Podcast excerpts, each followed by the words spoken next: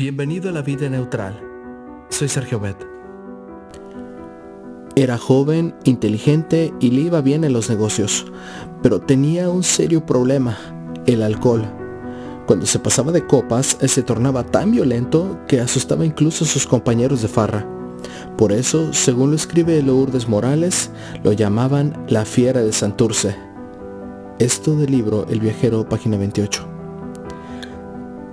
Su matrimonio y luego el nacimiento de sus dos preciosas criaturas lo alejaron parcialmente del alcohol, pero la muerte de su primogénito Rafaelito, de apenas 5 años, lo golpeó tan duramente que nuevamente buscó refugio en la bebida. Y continuó así hasta que cierto día sucedió algo que cambiaría por completo el curso de su vida, y también el de mucha gente dentro y fuera de Puerto Rico. Caminaba Rafael bajo un fuerte aguacero, llevando consigo un bulto de ropa a su negocio, una lavandería, cuando vio un papel en el suelo. Sin saber por qué, sintió el extraño deseo de recogerlo. Cuando llegó a la lavandería, se dio cuenta que era parte de un libro. En poco tiempo, sus ojos se detuvieron con las palabras de Juan 3:16. Como no pudo entender su significado, buscó la ayuda de una vecina. Rafael recibió estudios bíblicos, abandonó la bebida, pidió perdón a quienes había maltratado y fue bautizado. Su bautismo fue seguido por muchos otros, gracias al testimonio poderoso que Rafael ya convertido daba de su Salvador. Tiempo después decidió dedicar su vida a distribuir el libro que lo había transformado, la Biblia. Con la bendición de Dios, Rafael llegaría a ser uno de los mejores vendedores de libros cristianos del mundo también un predicador del Evangelio y además un hombre de corazón generoso que usaría sus bienes al servicio de Dios y todo lo necesario para que cualquier hombre encontrara el camino al Señor.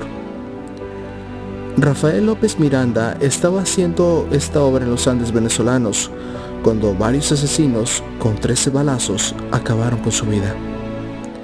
Aunque murió en 1922, los hechos de este héroe de la fe aún hablan por él. En el cielo sabremos cuántas almas conocieron a Cristo gracias a la obra de un hombre cuya vida cambió cuando supo que Dios amó tanto al mundo que dio a su Hijo único para que todo aquel que en él cree tenga vida eterna. Dios amó tanto al mundo que dio a su Hijo único para que todo aquel que en él cree tenga vida eterna. Juan 3.16. Gracias, te invito a compartir este podcast y hagamos que este proyecto crezca. No olvides que estamos en iTunes, Spotify y TuneIn Radio. También visítanos en Facebook y YouTube, ambos como La Vida Neutral. Cristo viene pronto, dirige tu meta hacia la eternidad. Señor, que mi testimonio hoy ayude a muchos a creer en Cristo como el Salvador del mundo. Pon tu vida neutral Deja que Dios tome el control y Él hará.